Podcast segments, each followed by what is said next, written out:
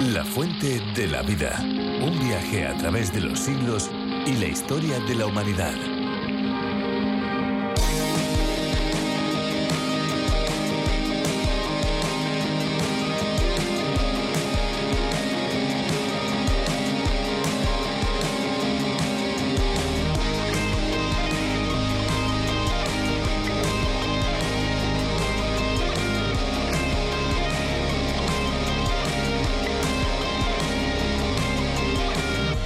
No existe literatura de país alguno que no haya utilizado al agua como uno de los símbolos más esenciales y representativos de la existencia. De hecho, los filósofos griegos Heráclito y Tales de Mileto clasificaron al agua junto al fuego, la tierra y el aire como un principio natural del mundo. El primero de estos pensadores, es decir, Heráclito, plasmó una frase intemporal que dice, en los mismos ríos entramos y no entramos, pues somos y no somos los mismos. Esta frase fue corregida después por Platón, que dice, ningún hombre puede bañarse dos veces en el mismo río. Tales de Mileto designó el agua como materia primordial de la vida, fundamental para el crecimiento y nutrición de los seres vivos. Amigos, aquí estamos una vez más en la fuente de la vida. Estamos listos y preparados para pasar los próximos minutos junto a todos los que se unen con nosotros en este nuevo día para descubrir un poquito más la palabra de Dios, la Biblia. Les habla Esperanza Suárez. Este es un programa que llega hasta cada uno de ustedes desde los estudios de Radio Encuentro Radio Transmundial en España. Somos parte de la mayor red de radios del mundo, a través de la cual se difunde, entre otros, este espacio, el programa La Fuente de la Vida, en sus más diversas versiones.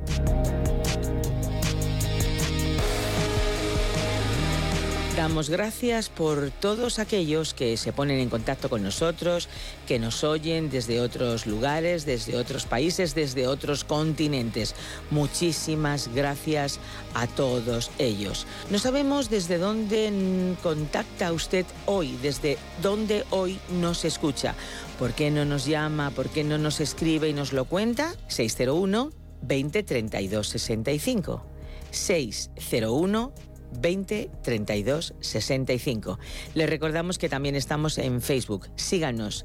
Pueden escribirnos también a info@radioencuentro.net. Mientras escuchamos la canción que ya prácticamente va a entrar en un segundo, nos alegrará saber que usted nos acompaña. Ahora ya, dentro música.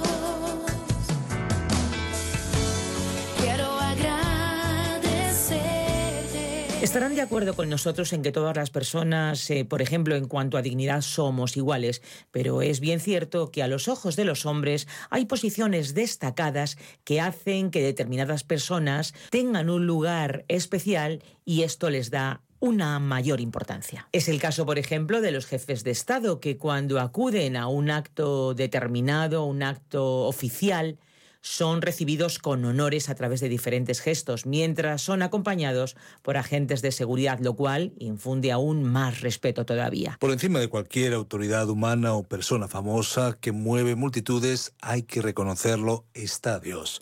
Dios, que es el creador y señor de todo lo que existe, merece todo el respeto. Su presencia sobrecogedora es una de las cosas que describe Daniel en el capítulo 10 del libro que lleva su nombre a partir del versículo 10.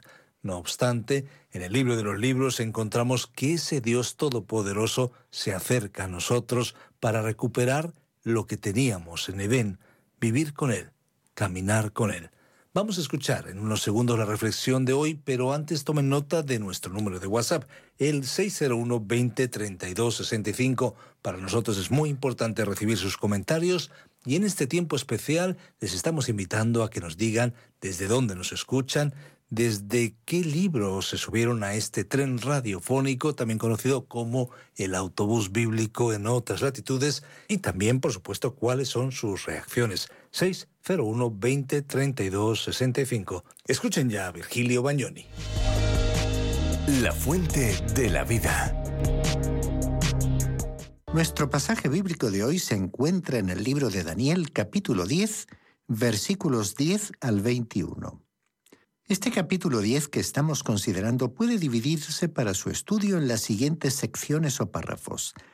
En los versículos 1 al 4 tenemos el tiempo, el lugar y la preparación de Daniel para la visión.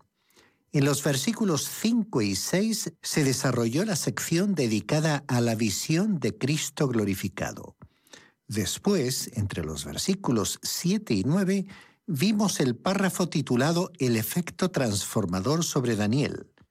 Hoy, en los versículos 10 al 14, desarrollaremos el párrafo titulado El mensaje de un mensajero celestial no identificado. Después, en los versículos 15 al 21, examinaremos cómo Daniel recibió seguridad y fue fortalecido. El contexto inmediato del pasaje de hoy proviene de la visión del Cristo glorificado que vimos a partir del versículo 5. Creemos que Daniel vio la transfiguración del Señor antes de que Moisés y Elías la vieran. Es que siempre ha habido tres representantes. Moisés representó la ley, Elías representó a los profetas, pero Daniel representó a ese grupo muy particular de aquellos que habían estado en el exilio y en este momento a él le fue dada una visión del Cristo glorificado antes del tiempo para proporcionarle estímulo. Qué sorprendente similitud hay entre esta visión y la visión de Cristo después de su ascensión a la gloria, tal como fue vista por Juan en el Apocalipsis. Veamos lo que él dijo en Apocalipsis capítulo 1 versículos 12 al 16. Me volví para ver la voz que hablaba conmigo, y vuelto vi siete candeleros de oro, y en medio de los siete candeleros a uno semejante al Hijo del Hombre, vestido de una ropa que llegaba hasta los pies, y tenía el pecho ceñido con un cinto de oro. Su cabeza y sus cabellos eran blancos como blanca lana, como nieve, sus ojos como llama de fuego. Sus pies eran semejantes al bronce pulido refulgente como en un horno y su voz como el estruendo de muchas aguas. En su mano derecha tenía siete estrellas, de su boca salía una espada aguda de dos filos y su rostro era como el sol cuando resplandece con toda su fuerza. Ahora, esta fue una visión de Cristo, y nosotros creemos que Daniel vio a Cristo no antes de su encarnación, sino que le vio después de su encarnación, ocupando su cargo como intercesor sacerdotal, como juez y como el gran pastor de las ovejas. Después de todo, tanto Israel como la Iglesia son llamados sus ovejas. Resulta interesante recordar que Moisés y Elías estuvieron presentes en la transfiguración de Jesús, tal como quedó registrado en el relato de los Evangelios. Pero Daniel no estaba presente. ¿Por qué? Bueno, quizás porque él ya había sido testigo de la transfiguración de Jesús y este pasaje que estudiamos hoy es el relato de aquel evento. A partir del versículo 7 consideramos el efecto transformador de esa visión sobre Daniel. Aunque había otros que estaban allí con Daniel, solo él contempló la visión. Es evidente en los muchos incidentes relatados que solo el Espíritu Santo puede identificar al Señor Jesucristo ante los hombres, y esto es lo que estaba haciendo por Daniel, y eso es lo que está haciendo aquí. Recordemos que el Señor Jesucristo dijo en Juan capítulo 16, versículo 14, con respecto al Espíritu Santo, Él me glorificará porque tomará de lo mío y os lo hará saber. El apóstol Pablo tuvo una experiencia similar en el camino a Damasco. En los Hechos capítulo 9, versículos 7 y 8 leemos. Y los hombres que iban con Saulo se pararon atónitos, porque a la verdad oían la voz, pero no veían a nadie. Entonces Saulo se levantó del suelo y abriendo los ojos no veía a nadie. Así que llevándolo de la mano lo metieron en Damasco. Pablo había quedado ciego. Él había visto al Cristo glorificado. En el caso de Daniel, él se quedó solo. Esta fue la maravillosa experiencia de muchos siervos de Dios que luego han compartido gozosamente con otros. En nuestro programa anterior mencionamos a Abraham, a Moisés, a Elías, a Jeremías, a Juan el Bautista y al apóstol Juan. En este pasaje que tenemos ante nosotros, Daniel, al encontrarse solo con Dios y tener esta visión del Señor Jesucristo, sintió que desfallecía y entonces dijo, no quedaron fuerzas en mí. La visión le causó un gran impacto, un efecto tremendo. Aparentemente quedó inconsciente. No sabemos cuánto tiempo estuvo allí. El Señor Jesucristo le dejó y cuando él recobró el sentido vio que un ángel había venido para ayudarle. Pero pasemos al siguiente párrafo donde comenzamos a escuchar el mensaje de un mensajero celestial no identificado. Daniel aparentemente estaba postrado en tierra boca abajo, y entonces una mano lo tocó. Leamos entonces el versículo 10 de este décimo capítulo y una mano me tocó e hizo que me pusiera sobre mis rodillas y sobre las palmas de mis manos. Este mensajero celestial fue enviado por el Cristo glorificado para responder a la petición de Daniel. ¿Quién puede haber sido? Sugerimos el nombre de Gabriel, ya que Gabriel fue enviado a Daniel en otras ocasiones. Sin embargo, puede haber sido otro ángel. Leamos ahora el versículo 11. Me dijo, Daniel, varón muy amado, Está atento a las palabras que he de decirte y ponte en pie, porque a ti he sido enviado ahora. Mientras hablaba esto conmigo, me puse en pie temblando. Ya hemos destacado que Daniel estaba postrado en tierra. Después fue puesto apoyado sobre sus rodillas y las palmas de sus manos, y a continuación recibió órdenes de ponerse en pie. Se le recordó el hecho de que era un hombre muy amado por Dios. Por cierto, esa era una muy buena reputación para tener en el cielo. Y entonces Daniel se puso en pie temblando. Leamos ahora los versículos 12 y 13 de este capítulo 10 de Daniel. Entonces me dijo, Daniel, no temas, porque desde el primer día que dispusiste tu corazón a entender y a humillarte en la presencia de tu Dios, fueron oídas tus palabras. Y a causa de tus palabras yo he venido. Mas el príncipe del reino de Persia se me opuso durante veintiún días. Pero Miguel, uno de los principales príncipes, vino para ayudarme y quedé allí con los reyes de Persia. Por primera vez aquí se levantó temporalmente un velo y se reveló que se estaba llevando a cabo una guerra en los ámbitos celestiales. Este pasaje nos revela que hay mucho más en cuanto a este universo de lo que conocemos en la actualidad. Se nos ha revelado muy poco sobre ese tema y no deberíamos tratar de conocer más de lo que ha sido revelado sobre el mundo invisible. Este pasaje nos revela que en el mundo que permanece invisible para nosotros se está desarrollando un conflicto, un conflicto entre el bien y el mal, la luz y las tinieblas, Dios y Satanás. Aquí se revela que hay fuerzas satánicas y fuerzas celestiales. Se le dijo aquí a Daniel, desde el primer día fueron oídas tus palabras, y a causa de tus palabras yo he venido. El ángel le estaba diciendo a Daniel que su oración había sido oída inmediatamente y que él fue enviado como un mensajero con una respuesta. Pero en su camino hacia él fue obstaculizado y no pudo llegar hasta Daniel. Esta es una declaración sorprendente que arroja luz sobre lo que escribió Pablo a los creyentes de Éfeso en el capítulo 6, versículos 11 y 12. Vestíos de toda la armadura de Dios para que podáis estar firmes contra las asechanzas del diablo. Porque no tenemos lucha contra seres humanos, sino contra principados, contra potestades, contra los gobernadores de las tinieblas de este mundo, contra huestes espirituales de maldad en las regiones celestes. Aquí están nuevamente estos principados, estos diferentes grados de los demonios. Aquí vemos otra vez los grados y el rango de las fuerzas de Satanás. Su poder puede explicar la razón por la que su oración y la mía todavía no han recibido respuesta. En realidad, la oración consiste en implicarse siempre en una batalla espiritual. Pablo dejó en claro que la oración para él era una batalla espiritual. Por ello escribió lo siguiente en su carta a los Romanos capítulo 15 versículo 30. Pero os ruego, hermanos, por nuestro Señor Jesucristo y por el amor del Espíritu, que me ayudéis orando por mí a Dios. Otra versión dice, que os esforcéis juntamente conmigo en vuestras oraciones a Dios por mí.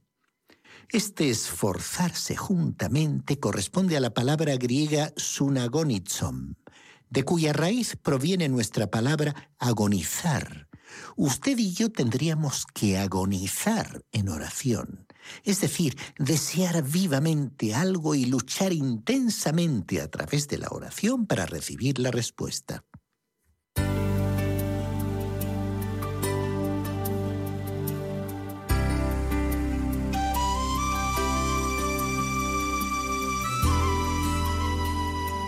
La oración se ha convertido hoy en algo ligero sin mayor trascendencia.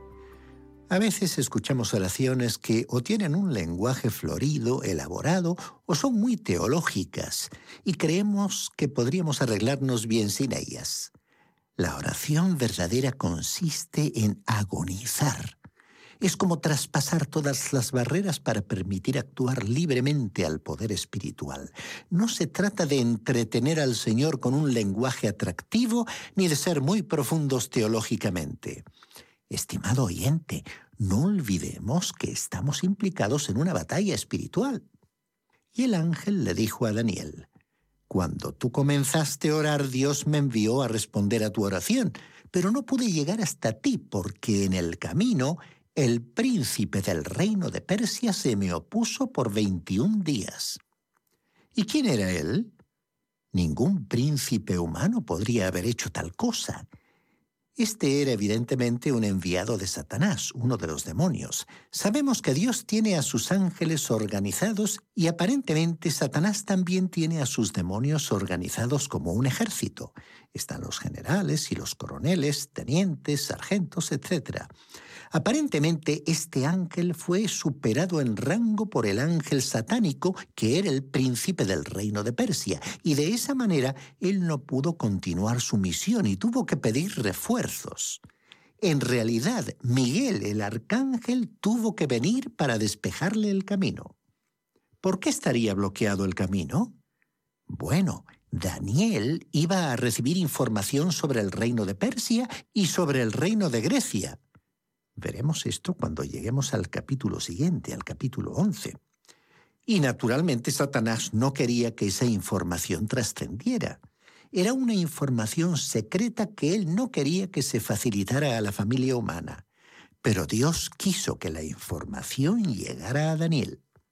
Continúa diciendo el versículo 13, pero Miguel, uno de los principales príncipes, vino para ayudarme y quedé allí con los reyes de Persia. Aparentemente allí se estaba desarrollando algún conflicto que implicaba a los reyes de Persia. Recordemos que Daniel estaba en Persia, y eran necesarias algunas fuerzas celestiales para proporcionar ayuda.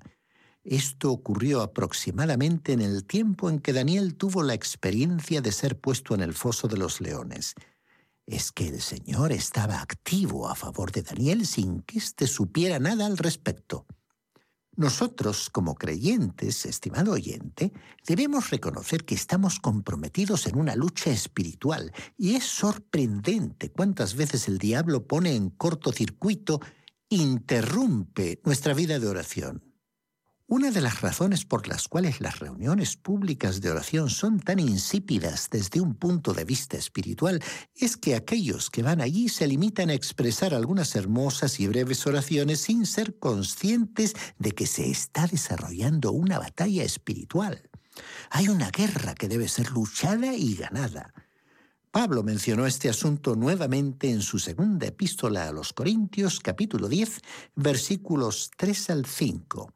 Dijo el apóstol, aunque andamos en la carne, no luchamos según la carne, porque las armas de nuestra contienda no son carnales, sino poderosas en Dios para la destrucción de fortalezas, destruyendo especulaciones y todo razonamiento altivo que se levanta contra el conocimiento de Dios y llevando cautivo todo pensamiento a la obediencia a Cristo.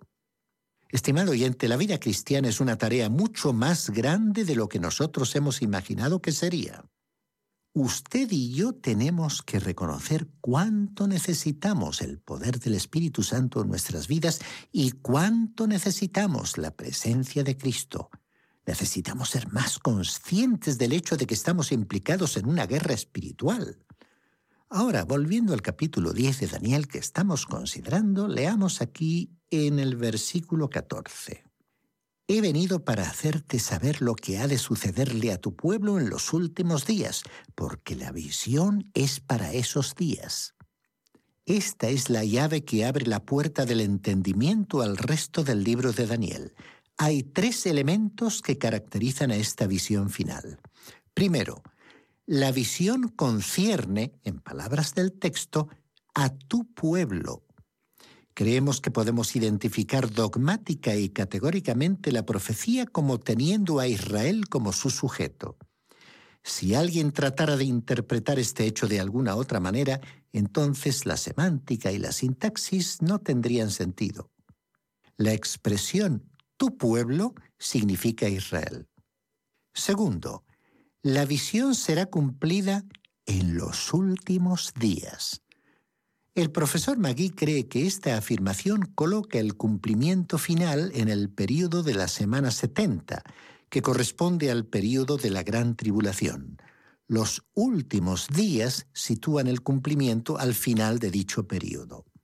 Tercero, otra versión traduce la última parte del versículo 14 de la siguiente manera porque la visión es para días aún lejanos. Esto enfatiza el hecho de que se esperaba el transcurso de un prolongado periodo de tiempo, no solo en cuanto al cumplimiento, sino también hasta que la visión fuera completada. Así es que ahora nos encontramos con las dos partes de la visión. La parte histórica, es decir, que fue profética cuando fue revelada, pero ya ha sido cumplida, y la parte profética, que todavía no se ha cumplido. Leamos ahora los versículos 15 y 16 de este capítulo 10 de Daniel, que nos relatan cómo Daniel recibió seguridad y fue fortalecido. Mientras me decía estas palabras yo tenía los ojos puestos en tierra y había enmudecido. pero uno con semejanza de hijo de hombre tocó mis labios. Entonces abrí la boca y hablé, y dije al que estaba delante de mí, Señor mío, con la visión me han sobrevenido dolores y no me quedan fuerzas. Como podemos comprobar, esta gran experiencia había causado un efecto tremendo físico sobre Daniel, y continuó diciendo en los versículos 17 y 18. ¿Cómo pues podrá el siervo de mi Señor hablar con mi Señor? Porque al instante me faltaron las fuerzas y no me quedó aliento. Aquel que tenía semejanza de hombro me tocó otra vez, me fortaleció. Cuando uno escucha a la gente decir que ha tenido la visión de un ángel y no parece haberles afectado mucho, entonces nos damos cuenta que no han visto a un ángel porque esta experiencia de ver un ángel, sin duda alguna, le causó un gran impacto a Daniel. Ahora el mensajero divino habló y dijo en los versículos 19 y 20 de este capítulo 10. Y me dijo, Muy amado, no temas, la paz sea contigo, esfuérzate y cobra aliento.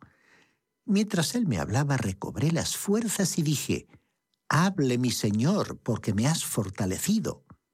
Él me dijo, ¿sabes por qué he venido a ti?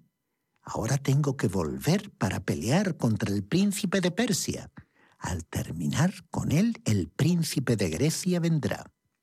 O sea que otro ángel que representaba a Grecia vendría, que sería otro príncipe satánico. El ángel que estaba hablando con Daniel tenía que regresar a la batalla que estaba teniendo lugar. Y en el versículo 21 dijo, pero yo te declararé lo que está escrito en el libro de la verdad. Nadie me ayuda contra ellos, sino Miguel, vuestro príncipe. Destacamos aquí la frase lo que está escrito en el libro de la verdad. El ángel dirigió a Daniel a la palabra de Dios. Aquí dice escrito. Esto indica que había sido anotado, registrado. En otras palabras, Daniel no oiría ni vería nada que estuviera en contradicción con la palabra de Dios. Estimado oyente, la palabra de Dios es la única arma disponible para el Hijo de Dios para un uso efectivo en la guerra espiritual. Ha sido llamada la espada del Espíritu y nos preguntamos si realmente sabemos cómo usar nuestras espadas. En este proceso de saber utilizar con eficacia la palabra de Dios, le invitamos a acompañarnos en el estudio del capítulo 11 y le sugerimos que lea anticipadamente este capítulo para estar familiarizado con su contenido y poder así, juntos, continuar analizando la continuación de esta visión. Agradecemos, amigos, a todos los que durante este tiempo de radio nos han acompañado. Muchas gracias por haber estado con nosotros y muchas gracias por permitirnos a nosotros entrar al lugar donde ustedes están. Pueden volver a escuchar el espacio y otros anteriores en lafuentedelavida.com o bien en la aplicación a través de la Biblia. Esperamos que les haya gustado este tiempo de radio con la palabra de Dios y bueno, pues deseamos volver a encontrarles y conocer sus comentarios en nuestro próximo espacio. Nosotros aquí vamos a seguir preparando, trabajando y dispuestos para seguir en contacto con ustedes. Les decíamos al principio que si tienen dudas, si tienen preguntas, si tienen sugerencias, pueden ponerse en contacto con nosotros en nuestros números de teléfono 91 422 0524 o bien el 601 20 32 65. Recuerden que si llaman desde fuera de España deben pulsar el prefijo más 34.